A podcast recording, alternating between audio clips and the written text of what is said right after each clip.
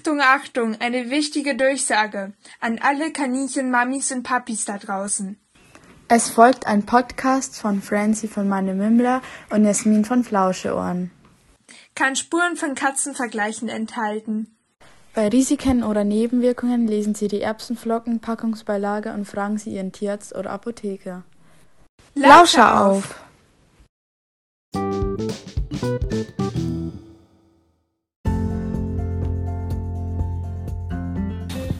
Leute! Hallo! Hallo! Und herzlich, und herzlich willkommen zu einer neuen Podcast-Folge. Heute haben wir mal ein sehr spannendes Thema und zwar geht es heute um das Thema Kaninchentierarzt und dazu haben wir uns auch einen Gast eingeladen. Hallo! Und zwar Ja, wie man hört, haben wir wieder einen Gast dabei und zwar ist es die liebe Viola Schellinger von kaninchenwiese.de. Ja. Ja. Soll ich mich kurz vorstellen? Ja, das wäre cool. Okay. genau, also vielleicht kennt ihr mich ähm, über die Kaninchenwiese oder auch über die Social Media Kanäle wie jetzt auf Instagram oder Facebook. Ähm, privat bin ich Studentin, ich studiere Tiermedizin und möchte Kaninchentierärztin werden, also nicht nur für Kaninchen, sondern auch für Meerschweinchen, Hamster und andere Kleinsäuger. Und ähm, ich habe auch noch eine Notstation für Kaninchen, wo ich Kaninchen aufnehme aus schlechter Haltung oder die ausgesetzt werden und die aufpeppel und vermittel. Und ansonsten, ja, ich glaube, das war das Wichtigste so. Ja, es ist echt cool, was du so alles mhm. neben dem Studium schaust. Oh ja. Und du hast ja gesagt, du studierst äh, Tiermedizin und du willst dich auf Kleinsäuger spezialisieren. Was ist denn jetzt der Unterschied zwischen Kleinsäuger und Kleintier? Also Kleintiere sind eigentlich Hunde und Katzen, zumindest in der Tiermedizin. Ähm, also es gibt zum Beispiel den Fachtierarzt für Kleintiere, da kommen Kaninchen gar nicht drin vor, sondern eben nur Hunde und Katzen. Und dann gibt es eben den Fachtierarzt speziell für Kleinsäuger oder auch kleine Heimtiere heißt es dann häufig auch oder diese Zusatzbezeichnung für kleine Heimtiere. Und das sind dann gezielt Leute, die sich eben in dem Bereich Kaninchen, Meerschweinchen, Hamster, äh, häufig werden auch Frettchen dazu gezählt. Also alles, ähm, so diese ganzen Kleinnager, Frettchen und Kaninchen. Und das sind dann Leute, die sich mhm. darauf spezialisiert haben. Ach so, das ist ja interessant. Mhm. Ja, also für mich ist die Folge ja sehr spannend, weil ich wollte, bevor diese ganzen Ausnahmen waren, mit, also ich wollte ein Praktikum beim Tierarzt machen, deswegen mhm. ist es mal sehr interessant, dass ich das auch mal höre. Ja. Mhm. Für mich, ja. Aber konnte leider nicht. Es ist was dazwischen gekommen. Ja, Vielleicht kannst du das ja in den Ferien irgendwann machen. Ja. Ja, möchte ich auf jeden Fall. Also ich glaube auch, dass sich viele Leute unter den Zuhörern dafür interessieren werden, ähm, weil ich habe schon oft ja. den äh, Berufswunsch äh, Tierarzt gehört. Und wenn man selbst so ähm, ja. auf Kaninchen ja, spezialisiert ist, auch so im Privatleben, dann kann ich mir auch vorstellen, mhm. dass man das dann auch als Tierarzt später äh, machen möchte. Und ich finde es super toll, dass du dich bereit erklärt hast, heute bei uns dabei zu sein. Denn das ja. Thema ist halt so interessant und ähm, wir haben das Gefühl, du kennst oh, dich da ja. echt aus. Und, ja, freut ähm, mich auch total, dass ich ähm, eingeladen wurde von euch und dass wir jetzt ja. die Folge aufnehmen. Und du bist ja, ja, noch nicht fertig mit dem Studium. Ähm, in welchem Semester bist du denn jetzt? Im vierten Semester, also kurz vorm Physikum. Das ist so eine ganz wichtige Prüfung im Studium. Und die ist Ende des vierten Semesters. Davor ist das Vorphysikum und nach dem Physikum kommen dann die Staatsexamen. Genau, also das ist sozusagen noch Grundlagenstudium. Ah, okay. Mhm. Cool. Und cool, ja. Wir haben uns ein paar Fragen zu dir überlegt und auch zu deinem Beruf. und heute quatschen wir einfach so ein bisschen darüber und ich würde sagen, wir fangen einfach mal an mit der ersten Frage. Ja. Bin ich gespannt. also eigentlich, eigentlich wurde ja schon erklärt, was du studierst. Mhm. Kannst du es ja nochmal sagen. Genau, also ich studiere Tiermedizin und da gibt es eigentlich auch keine Unterstudiengänge. Also man muss alles studieren, wenn man Tiermedizin studiert und da gehört zum Beispiel auch Lebensmittelhygiene dazu. Äh, Seuchenbekämpfung ist auch ein mhm. großer Schwerpunkt. Deswegen, das ist auch der Grund, warum jetzt zum Beispiel bei den Corona-Maßnahmen häufig Tierärzte ähm, herangezogen werden. Ähm, es gehört sowas dazu wie auch ähm, eben ja, ähm, tierische Lebensmittel und deren Gewinnung, also die ganze Nutztierhaltung und auch sowas wie Schlachthof und eben die Haustiere. Mhm. Aber es ist eben ein kompletter Studiengang. Man kann sich das nicht aussuchen, dass man sagt, ich möchte Kaninchentierarzt werden oder Kleintier-Tierarzt, sondern es ist eben so, dass man ja wirklich dann alles komplett studieren muss. Mhm. Und muss man dann irgendwelche Fortbildungen oder so machen, um sich dann auf Kaninchen zu spezialisieren? Oder wie qualifiziert man sich dafür? Ja, das ist ein ganz interessantes Thema, weil im Studium kommen eigentlich immer die gleichen Tierarten vor. Das sind Hund, Katze, Pferd, Rind, ähm, Schwein und noch so ein bisschen die kleinen Wiederkäuer, Schaf und Ziege. Und die kleinen Heimtiere sind ein absolutes Nischenthema, das nur mal ganz, ganz am Rand erwähnt wird. Also zum Beispiel auch Propedeutik, das ist ein Fach, da lernt man, wie man die Tiere untersucht und ähm, wie man sie festhält und ähnliches, also so ganz umfassend. Und zum Beispiel da haben wir gar kein Modul zu kleinen Heimtieren, wir haben Module zu Vögeln und allem Möglichen, aber kleine Heimtiere werden da komplett ausgespart. Und das ist bei ganz, ganz vielen Fächern so. Die Anatomie lernt man eben auch nur für die anderen Tierarten oder die Physiologie. Also alles, was man so lernt, lernt man für diese Anzahl von Tierarten. Und man kann dann, zumindest bei uns, ich studiere in München, kann man sich dann Wahlpflichtfächer dazu buchen. Und da kann man ein bisschen auswählen und mhm. kann dann mhm. zum Beispiel Vögel oder kleine Heimtiere belegen oder auch Fische gibt es und kann sich so spezialisieren. Oh. Ähm, also es ist ein bisschen möglich, aber man sollte auf jeden Fall auch nebenher, wenn man das Ziel hat, da eine hochwertige Ausbildung zu machen, zum Beispiel in Anatomie dann parallel sich die Anatomie beim Kaninchen, beim Meerschweinchen und so weiter angucken und das so ein bisschen immer mitlernen. Okay. Also für mich klingt das ja jetzt richtig schwammig, also um mir zu gucken, welcher Tierarzt denn überhaupt äh, Kaninchen so gelernt hat, weil mhm. wenn es im Studium nicht rankommt und ja. man jetzt auch ja. nicht gucken kann, hat er das jetzt auch ja. freiwillig nochmal gelernt, dann ist es mhm. ja sehr schwierig, finde ich. Ja. Oh ja. Also es gibt verschiedene Kriterien. Mhm. Also es gibt verschiedene Punkte, die man nachgucken kann, die viele auch auf ihrer Homepage stehen haben. Das ist sowas zum Beispiel, wo derjenige studiert hat. In Deutschland ist Hannover am ehesten auf kleine Heimtiere spezialisiert. Ähm, dann auch, wo der seine praktische Ausbildung gemacht hat. Das heißt, wo er nach dem Studium dann praktisch gearbeitet hat. Wenn er zum Beispiel in der Klinik, die oder bei einer Tierarztpraxis, die sehr auf kleine Heimtiere spezialisiert ist und auch dafür bekannt ist, ähm, ausgebildet wurde, dann hat er da wahrscheinlich ein gutes Wissen. Wenn er jetzt bei irgendeinem Hund, Katze, Tierarzt war oder in der Großtierpraxis, dann kann man davon ausgehen, dass er dort eben nicht zu dem Thema irgendwas gelernt hat. Dann kann man auch gucken, was der für eine Doktorarbeit gemacht hat, ob er da zum Beispiel eben zu kleinen Heimtieren was gemacht hat eigentlich die ganzen ähm, bekannteren äh, Kaninchentierärzte haben ihre Doktorarbeit auch in dem Bereich gemacht und sich ähm, eben schon früher darauf spezialisiert und natürlich auch, äh, wie er sich fort- und weiterbildet. Also diese Fachtierärzte und Zusatzbezeichnungen für Kleinsäuger und kleine Heimtiere oder eben auch dann Fortbildungen, die auf der Homepage stehen oder Weiterbildungen. Ähm, das sind zum Beispiel auch so Anzeichen. Und natürlich auch was der für Interessensschwerpunkte angibt, weil es steht und fällt auch immer damit, ob ein Tierarzt sich dafür interessiert und sich eben auf diese Tierart spezialisieren möchte. Und wenn der schon angibt, dass er sich zum Beispiel auf alle Tiere spezialisiert hat, dann kann man davon ausgehen, dass er zumindest jetzt nicht sich tiefgreifend genau mit Kaninchen befasst hat. Aber wenn da jetzt eben steht, dass er mhm. sich speziell eben für kleine Heimtiere oder es gibt auch Tierärzte, die nur kleine Heimtiere behandeln, ähm, wenn er sich nur damit befasst hat, zum Beispiel, oder vielleicht Vögel und kleine Heimtiere, dann kann man ihm davon ausgehen, dass er sich da viel mehr drauf spezialisiert hat.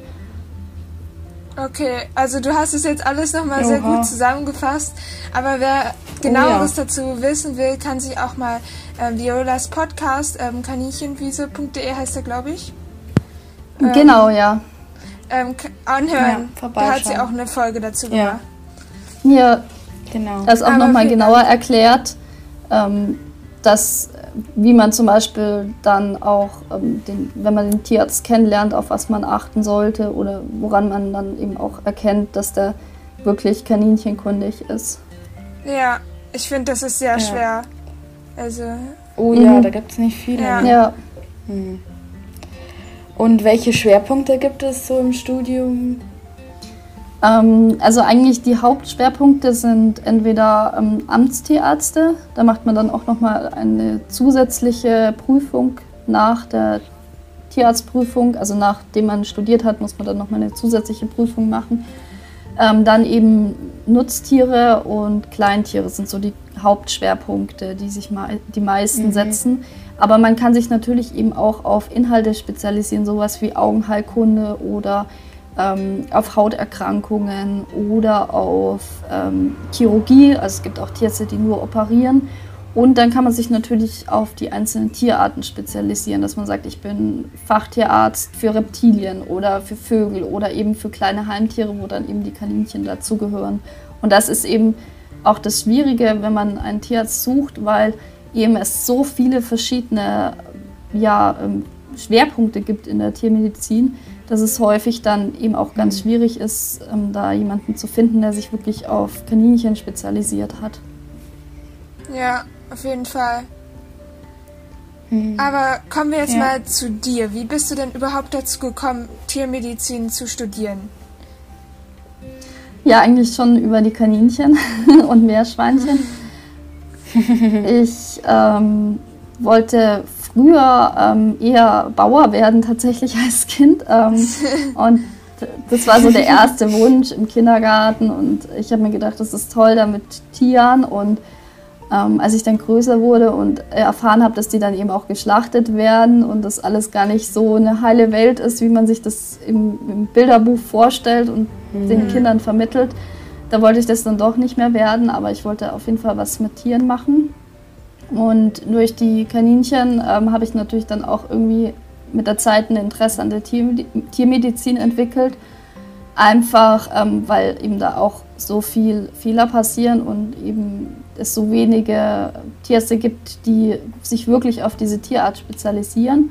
Und da habe ich natürlich über die Kaninchenwiese dann auch versucht, die Tipps zu geben, dass man, wenn das Tier krank ist, dass es richtig behandelt wird, dass man nochmal nachlesen kann ähm, was es für Behandlungsmethoden gibt und ähm, das vielleicht auch so ein bisschen nachvollziehen kann, was wichtig ist. Und dass man eben auch einen Tierarzt findet, der darauf spezialisiert ist. Und darüber habe ich mich natürlich dann auch sehr viel mit Fachliteratur beschäftigt und fand das dann auch irgendwann ganz interessant, in der Tiefe einzusteigen und wollte dann irgendwann eben auch ähm, dazu beitragen, dass sich die Kaninchenmedizin verbessert. Und deswegen habe ich mich dann entschlossen, das zu studieren. Ja, wie du auch schon gesagt hast, mhm. es gibt einfach so wenige äh, Tierärzte, die sich wirklich mit Kaninchen auskennen in Deutschland. Und ja. da, also ich finde, es ist äh, schon sehr wichtig, dass man sich dann selbst auch ein bisschen damit auskennt, weil man kann teilweise auch gar nicht darauf vertrauen, was der Tierarzt so sagt, weil mhm. ich habe auch schon schlechte Erfahrungen gemacht, mhm. dass Tierärzte irgendwie was gesagt haben, was überhaupt nicht stimmt. So Einzelhaltung mhm. zum Beispiel als gut ja. verkauft haben. Hatte ich auch schon mal. Ja. ja. Und das war bei mir genauso. Bei einem Tierarzt, ich bin auch nicht mehr bei dem Tierarzt, dann wurde gesagt, komm, du musst den Trockenfutter geben und so. Dann dachte ich mir auch, okay. Ja, das ist echt erschreckend, ja. finde ich. Ja, das stimmt. Wenn man sich mal vorstellt, ja, denn der das Kaninchen behandelt und kennt sich wahrscheinlich nicht mehr damit aus. Das ist echt. Da muss man vorsichtig sein. Ja, auf jeden Fall. Und vor allem, weil ja Kaninchen auch das dritthäufigste Haustier in Deutschland sind, nach Hund und Katze, glaube ich, mhm. ist es ersch erschreckend, dass es gar nicht so doll im Studium behandelt wird. Ja. Mhm. Ja, das finde ich auch sehr erschreckend und ich habe auch viele Professoren darauf angesprochen und habe gefragt, was es denn für Möglichkeiten gibt, dass ich mich parallel eben zu Kaninchen in dem Fach fortbilden kann und viele konnten mir nicht mal Literaturtipps nennen wo ich mich eben selbstständig damit befassen kann. Ähm, hm. Und also teilweise ähm, finde ich es dann schon sehr traurig, dass man auch gar nicht die Möglichkeit bekommt, um sich da irgendwie zu vertiefen und genauer damit zu befassen. Und ähm, das ist halt so eine Tierart, die im Studium eben so sehr stark ausgespart wird, ähnlich wie Vögel, aber es kommt auch ein bisschen auf mhm. die Universität an. Bei uns ähm, in München zum Beispiel gibt es ja die Vogelklinik und ähm, deswegen gibt es noch sehr viele ähm, Vogelvorlesungen.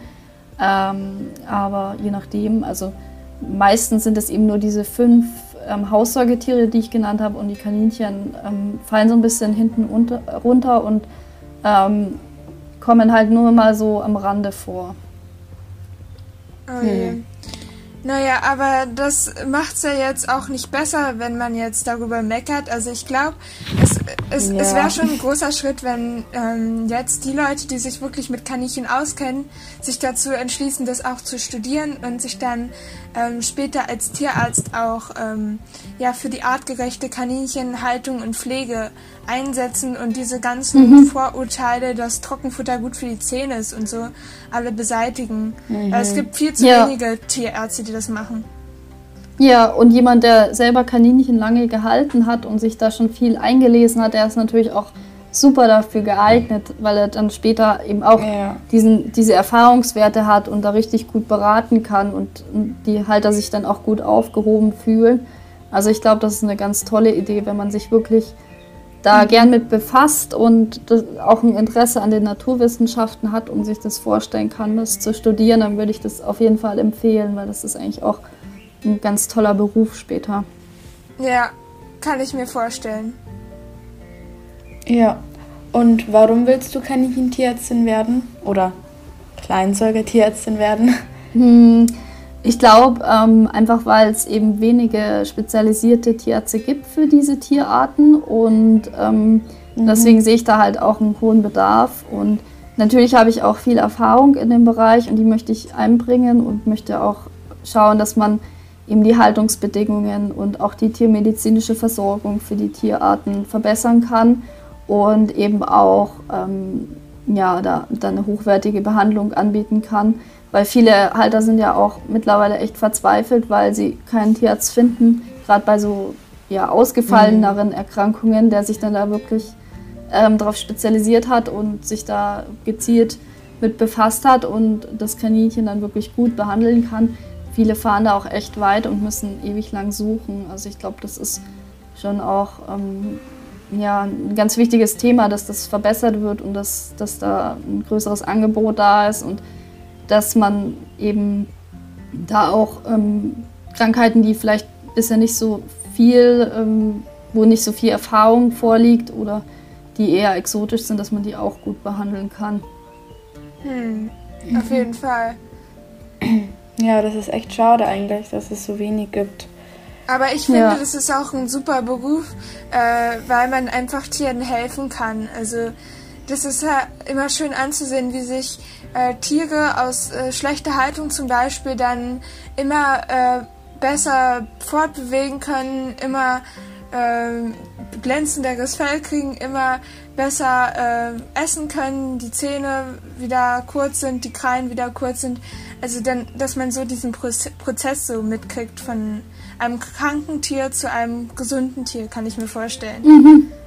Mhm, total, mhm. ja. Also wenn ich ähm, Kaninchen aus schlechter Haltung rette, dann kann man denen fast täglich zugucken, wie die sich gut entwickeln, wie sich das Fell verändert, die Körperstatur, mhm. wie aktiv und ja. auch die Muskulatur. Also manche können ja auch kaum hoppeln, wenn die schlecht gehalten werden und wenn die dann Freudensprünge machen und eine, richtig gesunde Muskulatur aufbauen und sich endlich so bewegen können, wie sie möchten, dann ist das richtig schön mit anzugucken. Mhm. Also ich schaue da immer super gerne zu, wenn die dann Luftsprünge machen, sich wälzen und einfach nur wohlfühlen und Sachen machen können, die sie eben bisher nie machen konnten in ihrer Haltung.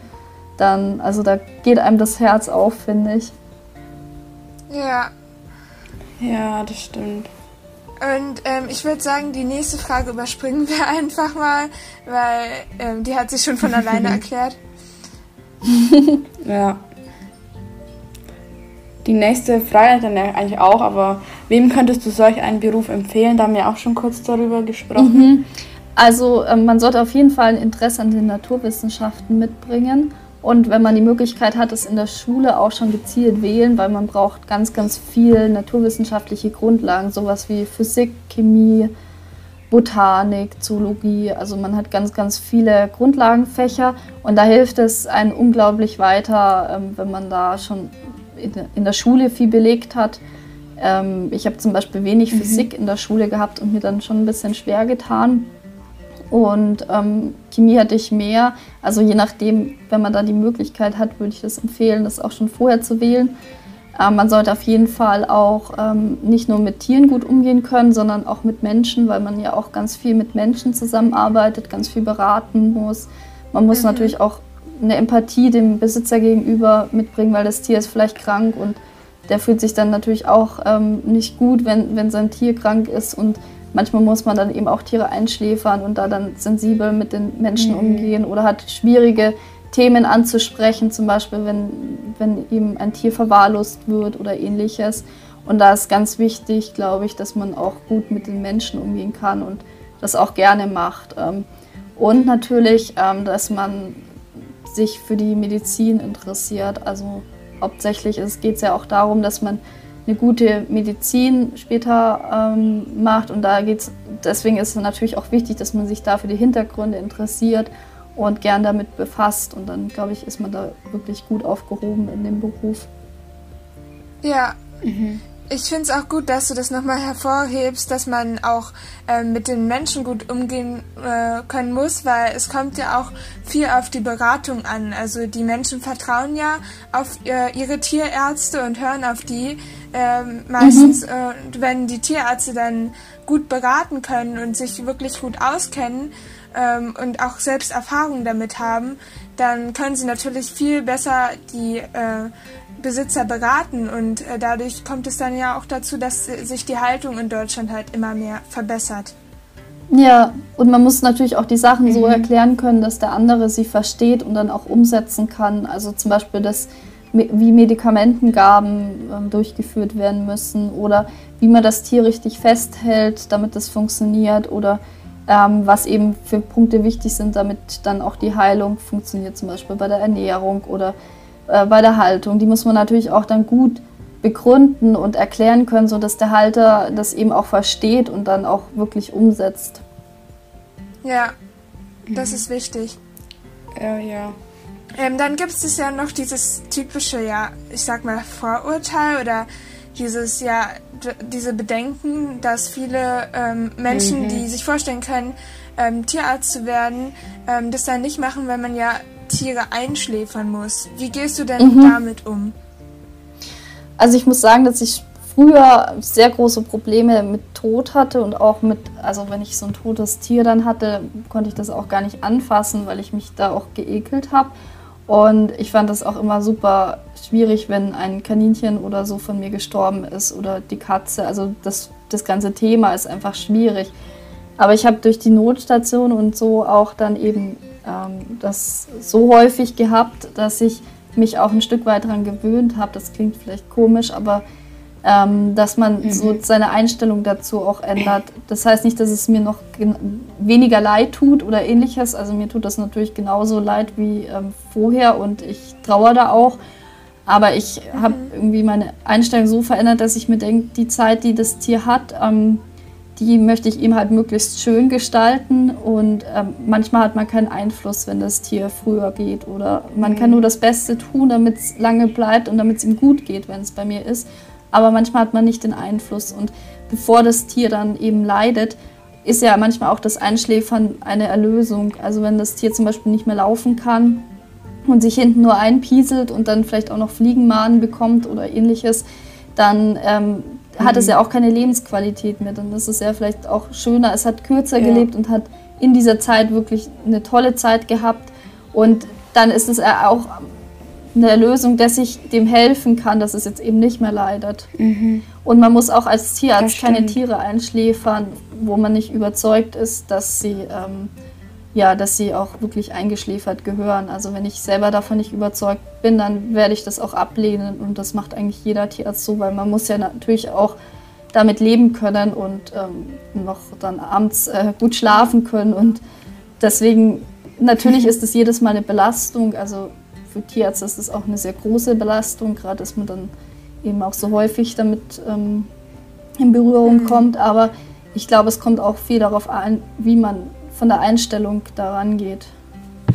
Ja, wenn man mit der Einstellung mhm. rangeht, dass man das Tier jetzt noch erlöst von der Qual, ist es vielleicht auch ähm, ja was Befreiendes auch ja. für einen selbst. Man erlöst das Tier, ja. Also, ja, stimmt schon. Und was sind so deine Zukunftspläne? Also hast du geplant, dass du vielleicht mal eine eigene Praxis aufmachst oder ja? Ähm, ja, also ich, ich, ich plane eigentlich schon, dass ich mich eher selbstständig machen möchte, weil ich natürlich so arbeiten möchte, ähm, wie ich das selber unterstützen würde und wie ich, wie ich davon mhm. überzeugt bin. Aber es kommt natürlich sehr auf den Arbeitgeber an. Wenn man einen tollen Arbeitgeber hat, der da einen auch Freiheiten lässt, dann könnte ich mir auch vorstellen, angestellt zu arbeiten. Das hat alles Vor- und Nachteile. Ähm, man hat da natürlich dann weniger mit der Bürokratie und ähm, mit solchen Sachen zu tun ähm, und hat geregelte Arbeitszeiten und Urlaubszeiten. Und wenn man selbstständig ist, dann muss man halt ähm, ja, für die Firma wirklich leben oder für die Praxis und muss dann auch viel einspringen und das ist halt alles schlechter geregelt, aber dafür hat man dann eben auch größere Freiheiten und ich glaube, das kommt halt so ein bisschen darauf an, was einem auch für Arbeitsbedingungen angeboten werden, ob man dann lieber sich selbstständig macht oder angestellt ist. Aber gerade am Anfang nach dem Studium ist es auf jeden Fall sinnvoll, glaube ich, dass man jemanden ähm, auch noch hat, der einen Sachen zeigen kann, die man vielleicht im Studium nicht gelernt hat oder da auch ein bisschen Praxiserfahrung sammelt, bevor man dann eben ganz auf sich allein gestellt wäre. Ja. Mhm. Also gibt es denn auch so eine Art Praktikum, die man dann im Studium äh, macht, äh, um dann schon mal Praxiserfahrung zu haben? Ja, auf jeden Fall. Also es gibt ganz viele, auch lange Praktika in allen Bereichen. Also sogar, also so vom Veterinäramt über Schlachthof bis hin zu ähm, eben ganz viel Tierarztpraktikas, wo man dann eben auch in Tierarztpraxen ist und eben auch viel Praxiserfahrung sammelt. Es gibt auch Module im Studium, wo man viel praktisch macht, wo man auch in Stellen ist und ähm, zum Beispiel Tierverhalten beobachtet und analysiert oder mhm. Nahtechniken lernt oder es gibt eben auch so, ähm, so, ja, so, so Module, wo man dann viele Sachen, die man eben praktisch können muss, lernen kann. Und ähm, genau, also da, da lernt man natürlich schon auch vieles dann schon vorher, aber letztendlich, wenn man dann halt ein Tier hat und sich unsicher ist und dann vielleicht nochmal Rücksprache mit jemand anderen halten kann, ist das, glaube ich, immer angenehmer, als wenn man dann ganz alleine das entscheiden müsste und sich vielleicht in dem Fall gar nicht sicher ist. Ja. Mhm. Also da kann man ja dann auch am Anfang seiner Karriere erstmal einem anderen Arzt assist assist assistieren, sagt man das so? und ja. sich da ein paar Sachen abgucken, ja. Bevor man genau. dann selbst ähm, praktiziert, ja. Ja. Und, mhm. und wo, ja. also was vielleicht auch noch ganz wichtig ist, ähm, dass man die Praktika sich so auswählt, dass man da halt auch viel lernt zu dem Thema, was man später auch machen möchte. Also ich werde halt dann die Praktikas auch in Praxen machen, die sich auf kleine Heimtiere spezialisiert haben, sodass ich da halt dann eben auch schon viel vorher lernen kann. Wenn man jetzt halt ein Praktikum in einer Großtierpraxis macht und eins beim Kleintierarzt und das dritte beim Fischspezialisten, dann ist man natürlich weniger auf die verschiedenen mhm. Themen spezialisiert, als wenn man sich jetzt wirklich alle Praktikas so zu einem Thema legt, wenn man schon vorher weiß, auf was man sich spezialisieren mhm. möchte. Ja. Oh ja. Also, ähm, man kann, worauf? Jetzt ist mir sogar noch mal was eingefallen. Man kann natürlich auch viele Praktikas zusätzlich machen zu den Pflichtpraktikas und so eben dann noch mehr Praxiserfahrung schon vor dem, ähm, ja, vor dem, dem Berufsstart sammeln. Das macht ja auch einen guten Eindruck dann auf ähm, die Kunden, also quasi Kunden, weil sie da dann sehen, dass man äh, sich auch wirklich von alleine auch weitergebildet hat und Praxiserfahrung auch hat, wenn man jetzt gerade frisch ja. Ja. seine Praxis eröffnet hat. Ja, und man lernt auch viel mehr, weil man dann vielleicht auch verschiedene Praxen angucken kann und sich dann verschiedene Vorgehensweisen auch anschauen kann und ja, das vielleicht auch miteinander vergleichen kann und für sich dann die beste Möglichkeit raussuchen kann oder die, mit der man halt am, am besten umgehen kann. Also ich glaube, das ist eine ganz gute Sache, wenn man das schon während dem Studium macht. Ja, mhm. also ja, worauf sollte man denn dann auch achten, bevor man Tiermedizin studiert? Ähm, was sollte man vorher auch bedenken? Ähm, also auf jeden Fall, dass man eben sich nicht nur mit ähm, der Medizin befasst, sondern eben diese ganzen Grundlagen und Naturwissenschaften auch ähm, lernen muss und ähm, ganz, ganz viel drumherum lernt, was man vielleicht erstmal gar nicht denkt, sowas wie Biochemie oder Physik oder ja, also so, so Grundlagen, an die man gar nicht denkt, wenn man an einen Tierarzt und die Ausbildung denkt. Ähm, das stimmt. Und vielleicht auch, dass es ein sehr langes ähm, Studium ist und ein sehr, sehr lernintensives Studium. Also es gibt auch so eine Untersuchung dazu, ähm, dass wohl Tiermedizin so den größten Aufwand und die, den meisten, also den größten Zeitaufwand verursacht von allen Studiengängen, die da untersucht wurden. Ähm, also man muss schon sehr viel Zeit auch zum Lernen und rein vertiefen investieren und das sollte einem vielleicht schon vorher bewusst sein. Ähm, das heißt nicht, dass das unmöglich ist oder deswegen besonders schwer, aber man muss eben bereit sein, dann eben sich da auch sehr stark reinzuknien. Mhm. Ja. ja, also das kann ich mir auch gar nicht so richtig vorstellen, was das für ein Pensum sein kann, weil ähm, man denkt ja erst so, wenn man an Tierärzte denkt, ja, das ist halt so ein bisschen Krankheiten, ein bisschen Anatomie ja. und so. Mhm. Aber da, was da alles noch dahinter steckt, ist krass. Mhm. Ja. Oh ja, das, mit dem rechnet man eigentlich erst gar nicht, ja. Aber wenn man sich auch dafür interessiert, dann stört das, glaube ich, auch nicht, weil ähm, es gibt mhm. viele Leute, die sich äh, wahrscheinlich sehr viel, ähm, also in der Freizeit auch schon mit ihren Kaninchen auseinandersetzen und auch sehr interessiert dabei sind, bei anderen Tieren das zu lernen. Und für mhm. die fällt, fällt mhm. das bestimmt auch gar nicht schwer, weil das ja auch so ein Studiengang ist, für den man sich ja auch interessiert. Ja, genau, das ist ja, ganz wichtig. Ich glaube, egal was man studiert, man sollte wirklich wissen, zum einen, was man später damit machen möchte, also dass man so ein Ziel hat für das man arbeitet im Studium und eben auch wirklich ein Interesse an dem Thema mitbringen, weil sonst tut man sich, glaube ich, unglaublich schwer. Mhm. Hm.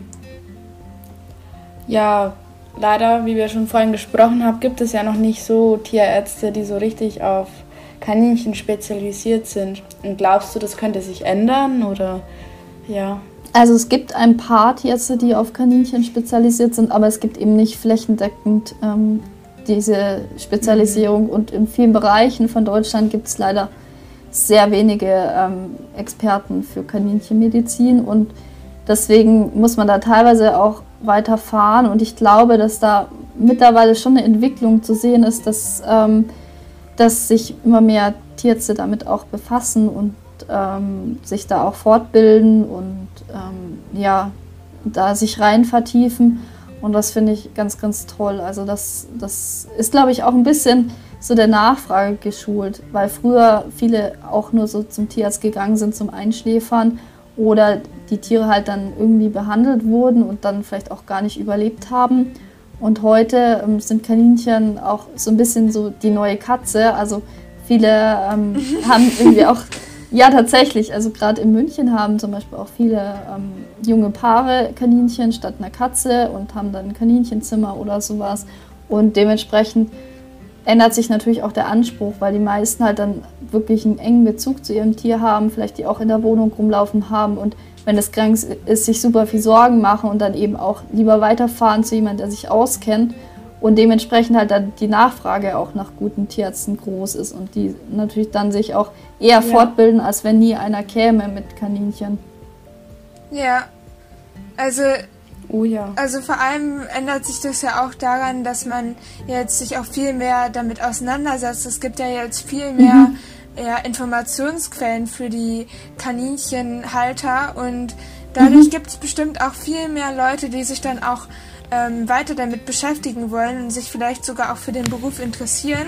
Und dadurch ja. kommt es ja dann auch dazu, dass mehr äh, Menschen Tiermedizin studieren und vielleicht irgendwann auch kaninchenkundige Tierärzte werden. Ja, das wäre super. also ich freue mich immer das sehr, wenn, wenn ich einzelne Studenten kennenlerne, die sich da eben auch mit dem Thema befassen und sich da interessieren und vorstellen können, mhm. sich darauf zu spezialisieren. Ja, ja, das ist sehr cool. Und ähm, wenn ihr euch vielleicht dafür interessiert, dann ähm, könnt ihr das gerne machen. Also ich würde mich auch riesig freuen, wenn mehr Leute sich das auch trauen. Ich kann, sein, mhm. ich kann mir vorstellen, dass es für viele eine große Hürde ist, weil ja, man kann schwer einschätzen, wie man später dann Chancen haben wird, äh, mit seiner Praxis ja gut durchzustarten oder man kann auch schwer einschätzen, wie das äh, ganze Studium so verläuft. Ich finde, dafür gibt es noch mhm. viel zu wenig ähm, ja, Informationen. Also ich habe mich damit zwar noch gar nicht so richtig auseinandergesetzt, aber dieser mhm. Studiengang ist ja auch noch gar nicht so wirklich in der Gesellschaft angekommen.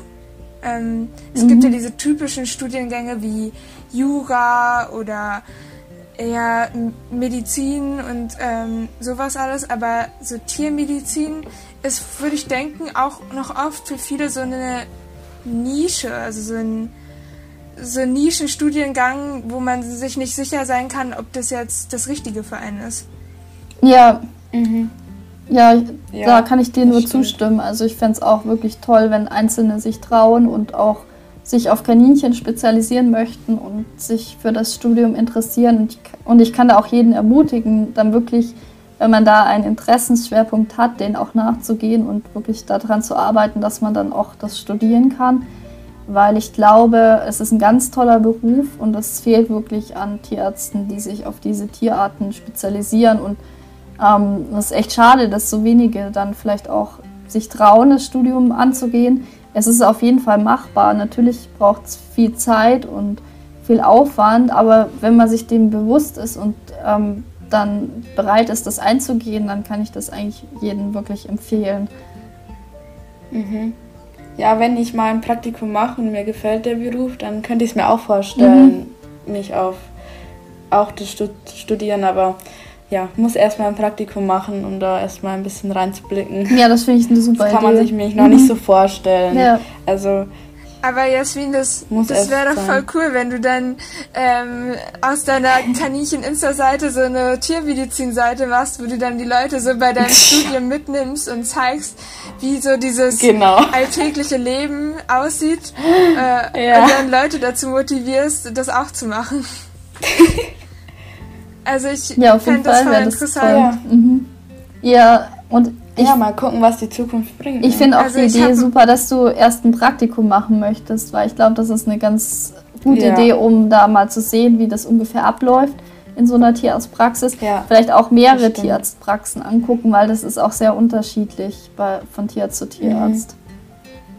Ist halt eben auch schwer, weil bei uns im Umkreis, ich wohne ziemlich im Dorf, also ich wohne nicht so in der Stadt. Mhm ähm, zehn Minuten von uns entfernt ist schon eine kleinere Stadt und da gibt es nicht viele Tierärzte, die ähm, Praktikanten suchen oder so. Mhm. Und ich hätte jetzt eins bei der eine, eine Woche gehabt, von der Schule aus. Mhm. Wir mussten nämlich Praktikums machen. Ja, aber da. Es ging dann leider nicht mehr. Das war jetzt Anfangs April gewesen, habe mich auch schon voll gefreut, aber wurde nichts. Mhm. Muss ich nachholen. Ja, ja. unbedingt. Das mhm. würde mich dann auch mal interessieren, wie du das dann fandest. Vielleicht machen wir das ja, ja dann auch mal in der Podcast-Folge, dass wir das kurz an, äh, ja. ja. ansprechen, wenn du es dann gemacht hast. Ja, das stimmt. Ja, also ich ja. finde das richtig interessant. Ähm, hast du denn auch Tipps für angehende Kaninchentierärzte, die das vielleicht auch gerade studieren? ich glaube, es kommt immer sehr auf die Uni an, aber auf jeden Fall ähm, die Wahlpflichtfächer nutzen oder die Angebote, die die Uni so bietet und vielleicht eben über Praktikas zu schauen, dass man wirklich die in Praxen macht, die auch viel Kaninchen behandeln, die darauf spezialisiert sind. Und ganz wichtig ist, glaube ich, auch, dass man sich zusätzlich über Fachliteratur fortbildet, weil eben, wenn man zum Beispiel eine bestimmte Erkrankung lernt, dass man die dann parallel auch nochmal fürs Kaninchen anguckt ähm, und schaut, wie, wie das da behandelt wird, was da für Besonderheiten sind oder auch bei Grundlagenfächern wie Anatomie oder Physiologie, dass man da auch eben die Kaninchen immer mit anguckt und das mitlernt oder eben die, allgemein die kleinen Heimtiere. Ach so, okay. Ja, also mhm. mich würde es auch mal interessieren, ob das denn auch möglich ist, äh, sich jetzt nur im Studium auf so spezielle ähm, Tierarten zu spezialisieren. Also kann man sich da wirklich so viel rausnehmen oder ist vieles auch vorgegeben jetzt im Studium? Also das ist fast alles vorgegeben tatsächlich. Also man muss zum Beispiel auch ähm, das Praktikum beim Veterinäramt machen und die ganzen Lebensmittelhygiene-Sachen, wenn man gar nicht vorhat, jemals in dem Bereich zu arbeiten. Ähm, es ist auch ganz interessant, weil vielleicht der eine oder andere dann auch das ganz ein interessantes Arbeitsfeld findet und am Anfang vielleicht eher in die Kleintierpraxis wollte, aber dann halt sich vielleicht auch für ein ganz anderes Thema begeistert. Deswegen ist es eigentlich ganz schön, dass man auch in verschiedene Bereiche reingucken kann. Ähm, das stimmt. Aber der Nachteil ist halt, dass man sich nicht mhm. weniger spezialisiert. Also ich glaube tatsächlich, dass es in Deutschland auch ähm, mehr Allgemeines als in anderen ähm, Nachbarländern. Also Schweiz und Österreich habe ich mitbekommen, dass man da teilweise schon einen Schwerpunkt wählt, zum Beispiel Kleintierpraxis oder Nutztiere oder Amt und dann eben da einfach mehr Inhalte bekommt. Aber in Deutschland ist das eben noch nicht so. Aber das ist ja cool, dann könnte man hm. ja vielleicht, wenn man jetzt sowieso in der Nähe wohnt, auch ähm, über die Grenze in der Schweiz oder in Österreich studieren. Also in ja. der Schweiz könnte es schwierig ja. werden, aber in Österreich auf jeden Fall. ja, ja, stimmt. Machen auch tatsächlich sehr viele. Ja, mhm. das wusste ich gar nicht. Mhm, weil das ich auch nicht, ist auch für mich neu. Da sind die Aufnahmebedingungen anders. Bei uns ist ja hauptsächlich, also ein Drittel wird über den Numerus Clausus eingezogen und ein Drittel über Auswahlverfahren der Hochschulen und eins über Wartezeit, aber das wurde jetzt abgeschafft. Jetzt wird es nochmal so ein bisschen neu orientiert, das Aufnahmeverfahren. Und ähm, wenn man da eben nicht den Numerus Clausus hat, ist es teilweise sehr schwierig reinzukommen. Und dann haben viele diesen Aufnahmetest in Österreich gemacht. Und wenn man da eben sehr gut ist, dann hat man da die Chance, eben auch einen Studienplatz zu bekommen. Mhm. Welchen Numerus Clausus Und braucht man denn für Tiermedizin? Ähm, das schwankt immer so ein bisschen. Hm, meistens 1,2, 1,3. Es gab auch mal mhm. Jahre mit ähm, 1,1, glaube ich. Ähm, aber es ist so, dass über das Auswahlverfahren der Hochschulen, zum Beispiel München, ähm, vergibt es rein nach ähm, dem Numerus Clausus. Das heißt, da sind dann auch Leute bis 1,9 ungefähr reingekommen weil eben die gar keine anderen Wahl Auswahltechniken machen. Andere Hochschulen wählen zum Beispiel mit ähm, persönlichen Tests oder ähnlichen aus und je nachdem, was man für eine Note hat und was man für andere Voraussetzungen hat, muss man dann ein bisschen entscheiden, strategisch, wo man sich am sinnvollsten bewirbt. Es gibt nämlich zum Beispiel auch Hochschulen, die ähm, dich, also es wird ja zentral vergeben und du musst angeben, wo du an erster Stelle hingehen möchtest und wo du an zweiter Stelle und dritter und so weiter. Und ob du auch einen Studienplatz annehmen würdest, der nicht in deiner Rangliste angegeben ist, also zum Beispiel eine Uni, die du da gar nicht aufgeführt hast. Und ähm, da lohnt sich eben dann zu gucken, weil manche Unis nehmen nur Leute, die im ersten Rang sie genannt haben und manche auch Leute, die sie im dritten Rang genannt haben. Und da kann man so ein bisschen strategisch das angeben, sodass man dann auch höhere Chancen hat oder eben dann auch an Auswahlverfahren mhm. teilnehmen. Ach so, oh, okay. Das wusste ich gar nicht, dass es so kompliziert ist. Mhm. Ja, das wird eben zentral Und vergeben. Also man bewirbt sich nicht bei jeder Schule, äh, bei jeder Uni einzeln, sondern wirklich über hochschulstadt.de und die verteilen dann die Studienplätze. Ah ja. Und was lernt man denn so alles? Im Tiermedizinstudium haben wir zwar auch schon angesprochen, aber. ja, also ganz viel so Grundlagen, das hatte ich ja schon gesagt, und dann eben auch viel ja. ähm, Lebensmittelsicherheit, also sowas wie Milch, Fleisch, ähm, eben auch Schlachthof.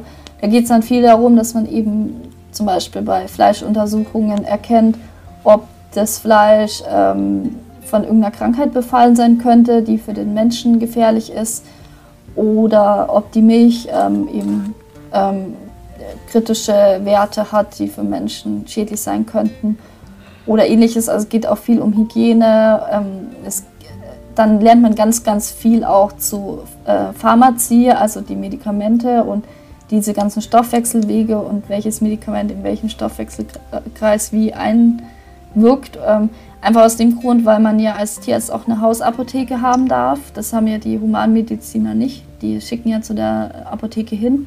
Und da gibt es ja. ja. dann extra nochmal Pharmazie als Studium. Ja. Und wir lernen das sozusagen in Stimmt. der Tiermedizin auch noch mit ähm, und dürfen dann eben eine eigene Hausapotheke haben.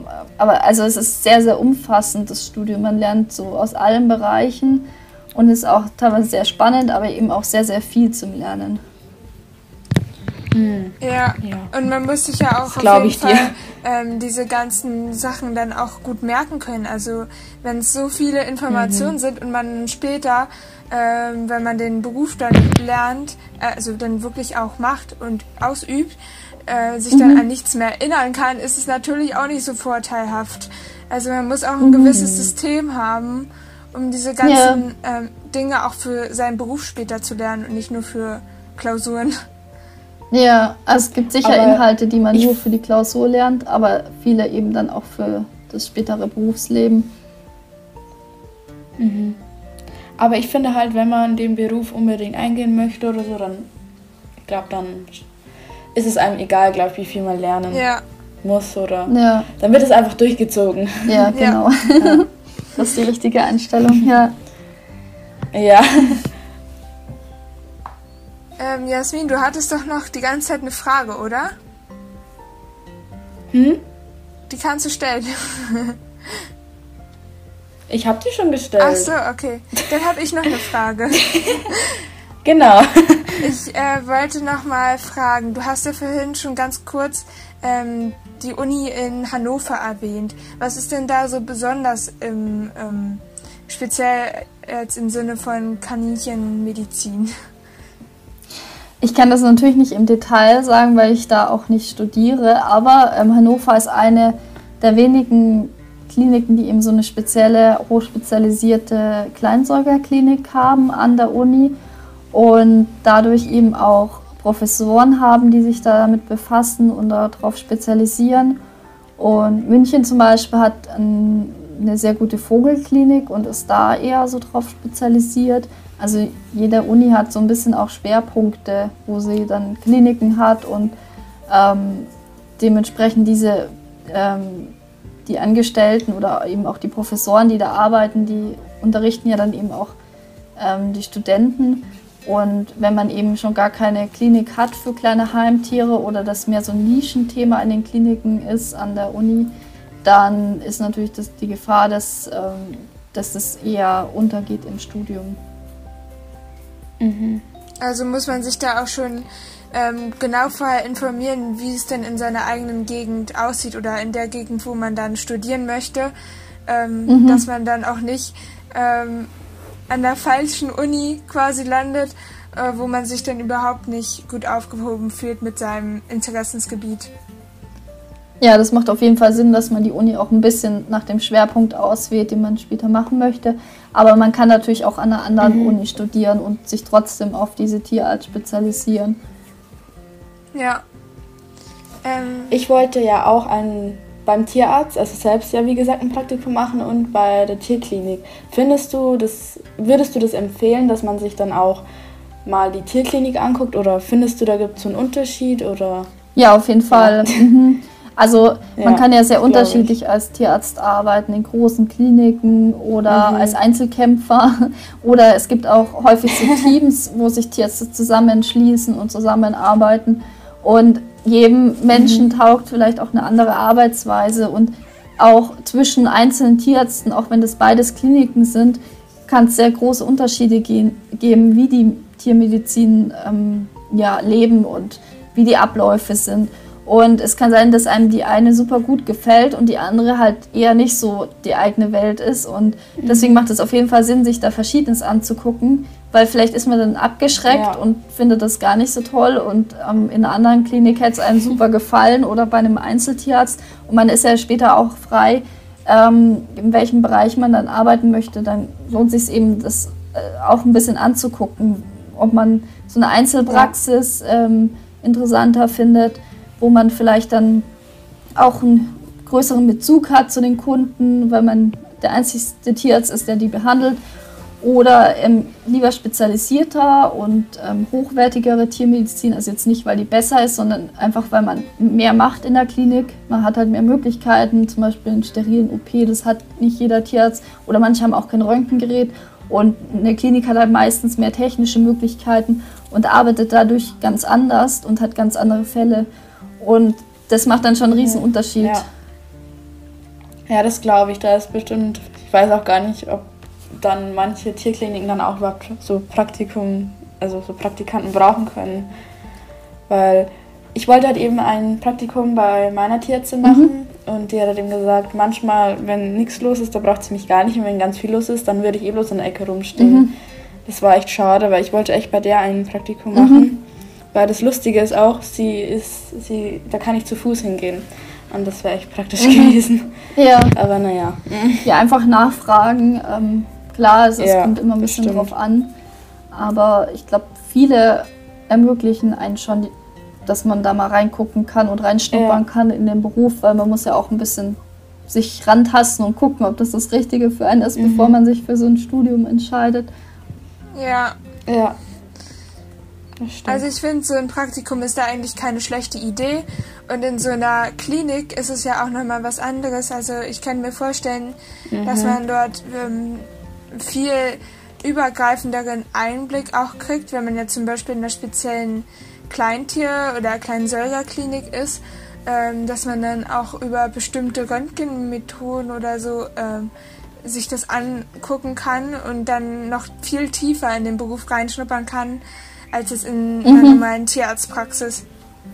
Ja, ja, aber es ist auch ganz wichtig, ähm, dass man sich auch so das Umfeld anguckt, weil jemand, der jetzt in einer normalen Praxis arbeitet, arbeitet wahrscheinlich ganz anders als jemand in einer großen Klinik und vielleicht ist man dann mehr dem angetan und findet das besser und der andere findet die Klinik besser, dass man vielleicht auch für sich so guckt, ähm, welche Richtung einem vielleicht mehr gefällt oder wie man sich vorstellen kann, später ja. zu arbeiten.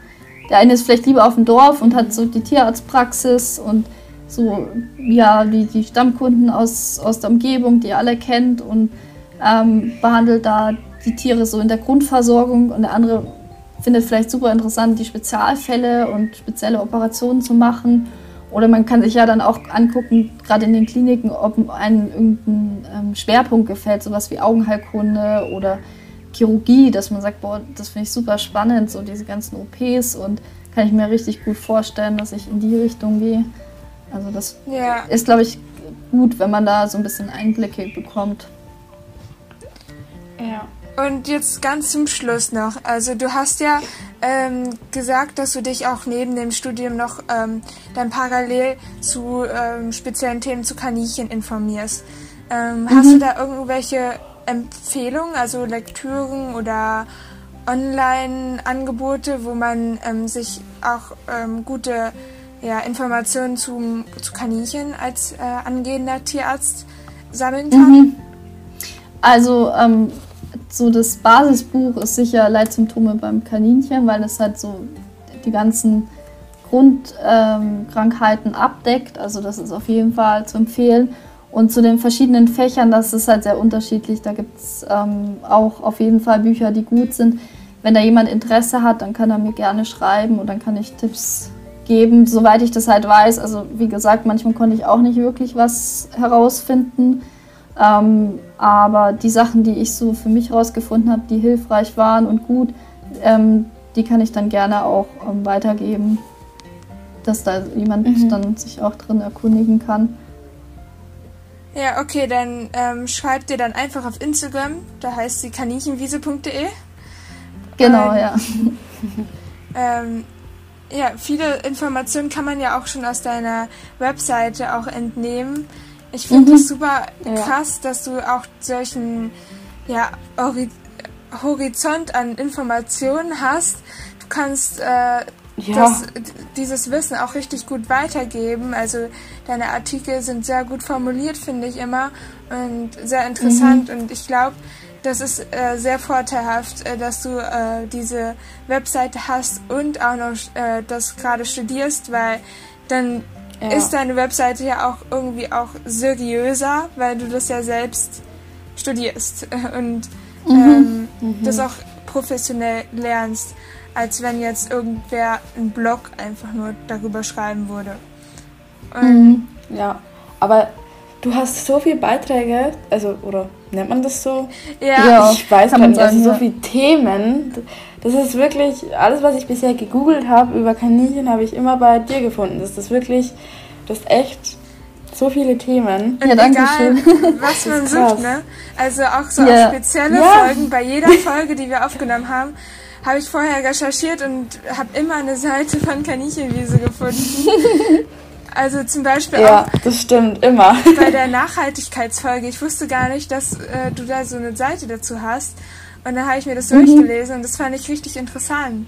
Und genauso hat es auch eine Seite zum Thema Kaninchen und andere Tiere und so. Und das, mhm. da, da, findet man immer einfach alles, was man sucht. Ja, das stimmt.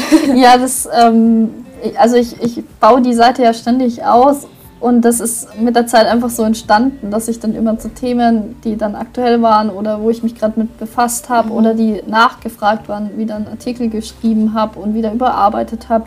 Und dadurch sind da so, so, so viele Unterseiten entstanden. Also mittlerweile ist das echt umfassend. Mhm. Aber wenn jemand ein Thema vermisst, dann kann er mich auch gerne kontaktieren und ähm, dann gucke ich, ähm, häufig werden die Themen aber auch eher nicht gefunden. Also man kann natürlich über Google suchen, Kaninchenwiese plus den Suchbegriff. Oder es gibt auch diese Lupe auf der Seite und viele suchen über das Menü. Und weil das halt so viel Unterseiten mittlerweile hat, ist es teilweise sehr unübersichtlich. Ja, okay, dann ist es ein guter Tipp. Obwohl ich eigentlich ja, immer schon direkt deine Seite vorgeschlagen bekommen habe, wenn ich irgendwas zum Thema ja, Kaninchen das eingebe. Stimmt. das stimmt. Ja, ja mir geht es eben auch darum, dass ich das genau erkläre, dass die Leute auch verstehen, zum Beispiel bei der Haltung, warum das wichtig ist, die richtig zu halten und was ihnen fehlt, wenn man sie zum Beispiel auf weniger Platz hält oder nachts einsperrt, dass man das genau erklärt, damit das auch nachvollziehbar ist und man auch versteht, warum das so mhm. empfohlen wird. Ja, aber ich finde, das ist auch sehr wichtig jetzt als Tierarzt, dass man ähm, solche Dinge dann auch ähm, genügend erklärt. Also ähm, ist ja schön und gut, ja. wenn man die ganzen fachlichen Kompetenzen hat, aber das dann auch nicht äh, den Haltern erklären kann, warum das so ist und ähm, mhm. damit sie das auch verstehen. Als äh, Tierhalter muss man sich ja natürlich auch von alleine sehr gut mit dem Tier auskennen, aber ähm, als Tierarzt hat man ja auch die Möglichkeit, dass man sich gut dazu informieren kann und auch diese ganzen fachlichen Kompetenzen hat und dann kann man es mhm. auch viel ähm, besser erklären und dann sollte man es auch machen. Ja, also, und ja. Ein, einen guten Tierarzt macht eigentlich auch aus, dass er seine Grenzen kennt. Also zum Beispiel, ähm, wenn er jetzt eine Schildkröte bekommt oder ein Kaninchen und von der Tierart eigentlich gar keine Ahnung hat, dann kann er vielleicht noch so Grundlagen machen, wie dass er sagt, okay, ich kann die impfen, da erkundige ich, ich mich dazu. Ähm, aber sobald er dann eben da sich nicht mehr mit befasst hat, dass er dann eben auch das ähm, merkt und sagt, ähm, dass man dann zum Beispiel zu einer spezialisierten Klinik oder zu einem spezialisierten Kollegen gehen sollte, der sich damit wirklich befasst und da seinen Schwerpunkt hat. Ja. Ich hatte ja gesagt, das war die letzte Frage, aber ich habe noch eine. Das ist die letzte. also, Wann bist du denn dann mit dem Studium fertig und kannst dann deine Karriere als Kaninchentierarzt quasi starten? Mhm. Ähm, ja, also in gut dreieinhalb Jahren. Ähm, ich habe jetzt fast zwei Jahre studiert und ähm, fünfeinhalb Jahre dauert das Studium. Das heißt, ein bisschen dauert es noch. Ist, das ist krass, ja. Ja. Aber dann bin ich mal gespannt, wie sich das so weiterentwickelt. Ähm, ob, du, ob deine Praxis dann so zu dem Zentrum der Kaninchenbesitzer wird. also. Oh, das wäre cool. Wenn ich bei dir in der Nähe wohnen würde, ich würde sofort dann zu dir zum Tierarzt gehen. Ja, ich auch. Aber so ich auch. acht Stunden Fahrt würde ich jetzt nicht gerne meinen Tieren tun, um zum ja, Tierarzt glaub, zu gehen. Ja, ich glaube, da haben sie dann auch wenig davon, wenn sie den ganzen Tag anreisen müssen. ja. Nee. das stimmt. Okay, unsere Podcast-Folge ist wieder mega lang geworden. Ich könnte mich auch noch stundenlang ja. weiter darüber unterhalten. Aber. Ja, ich auch. Ich finde das Thema ja spannend. Ich glaube, wir haben alles Wichtige abgedeckt. Falls ihr noch weitere Fragen ja. habt, könnt ihr äh, Viola bestimmt äh, auch anschreiben. Genau, Studium. Kaninchenwiese. ja, und ich fand es sehr schön, dass du uns heute einen Einblick da, äh, zu diesem Beruf gegeben hast, weil ja. dazu hat man irgendwie, glaube ich, noch nicht so viel gehört. Also ich zumindest nicht. Ja. Also ich interessiere mhm. mich jetzt auch nicht wirklich für den Beruf, weil mhm. ja dieses naturwissenschaftlich biologische interessiert mich eigentlich nicht so wirklich. Mhm. Ähm, und ich glaube, ich hätte auch ein Problem damit, ähm, mhm. Tiere einzuschläfern oder auch Tiere leiden zu sehen oder ähm, ja, sie zu operieren oder so. Ich glaube, das, mhm. das kann ich nicht. Aber mhm. ich finde es sehr interessant und ähm, ich finde, man kann sich auch so ähm, immer gerne über diesen Beruf informieren, auch wenn es vielleicht nicht das Richtige für einen ist, aber dass man sich zumindest schon mal damit auseinandergesetzt hat und mhm. das dann für sich ja. sagen kann, dass man es wirklich nicht machen will. Und ja, ja. Ich glaube, du konntest auch vielen Leuten weiterhelfen, die sich vielleicht auch äh, für den Beruf interessiert haben. Äh, und dafür wollte ich dir nochmal danken. Genau. Ja, vielen lieben Dank, dass du auch dabei warst. Ja, kein Problem. Hat mich auch sehr gefreut, dass ihr mich eingeladen habt. Vielleicht noch ganz kurz, weil du gesagt hast, mit dem Operieren, das könntest du nicht. Das ist tatsächlich Gewöhnung. Also ähm, da sollte man sich nicht abschrecken lassen. Man kann das tatsächlich ähm, mhm. wirklich gut erlernen und sich daran gewöhnen. Und wenn man halt weiß, wofür man es macht, dass das dem Tier hilft und ähm, dass, dass man eben was Gutes macht, dann kann man sich da auch total ja, dran gewöhnen. Das funktioniert tatsächlich. Okay. Also irgendwie kann ich mir das nicht ganz vorstellen, aber wenn du das sagst. ja, ich hätte es mir vorher auch nicht vorstellen können. Ja, das kann ich mir vorstellen. Jasmin, wie ja. sieht es denn bei dir aus? Hat sich dein Berufswunsch jetzt verstärkt oder dein Interesse daran? Mm, ja, also schon ein bisschen mehr verstärkt, weil ja, jetzt hat man ja auch so richtig gehört, dass es gerade nicht viele Tierärzte gibt, die sich auch speziell auf Kaninchen und so besch äh, be beschäftigen. Nee. Spezialisiert haben? Doch, genau. Entschuldigung. Hatte gerade einen Ausfall. Auf jeden Fall ähm, hat sich das jetzt schon ein bisschen verstärkt bei mir. Und ich freue mich auf jeden Fall schon auf das Praktikum. Und dann kann ich ja erst richtig was zu dem Beruf sagen. Ja. ja. Auf jeden Fall. Ich werde auf jeden Fall euch updaten. ja, ja, bin ich sehr gespannt, was du für Erfahrungen machst. Ja, ich ja. auch. Und normalerweise beenden wir ja solche Podcast-Folgen mit Gästen ja immer damit, ähm, ja, die ganzen Social-Media-Accounts von äh, der Person aufzuzählen. Aber ich glaube, bei dir müssen wir es gar nicht machen, denn kaninchenwiese.de kennt eigentlich jeder äh, oder sollte auch jeder kennen. Ja. Ähm, Wenn nicht, dann. aber äh, ich wollte mich nochmal bei dir bedanken, weil du bist eigentlich die Quelle jedes unserer Podcast-Folgen, jeder unserer Podcast-Folgen. Mhm, das stimmt. Und ähm, das ist natürlich auch nicht selbstverständlich, dass man ähm, so viel Mühe und so viel Arbeit ähm, da reinsteckt, äh, andere Leute zu informieren. Ja. Ja, kein Problem. Ich freue mich auch immer, wenn es genutzt wird und herangezogen wird und dann eben auch ja.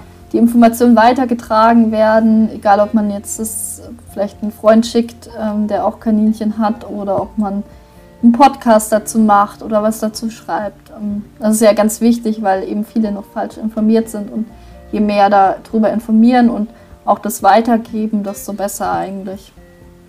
Ja, das ja, ist ein schönes Abschlusswort, finde ich. Oh ja.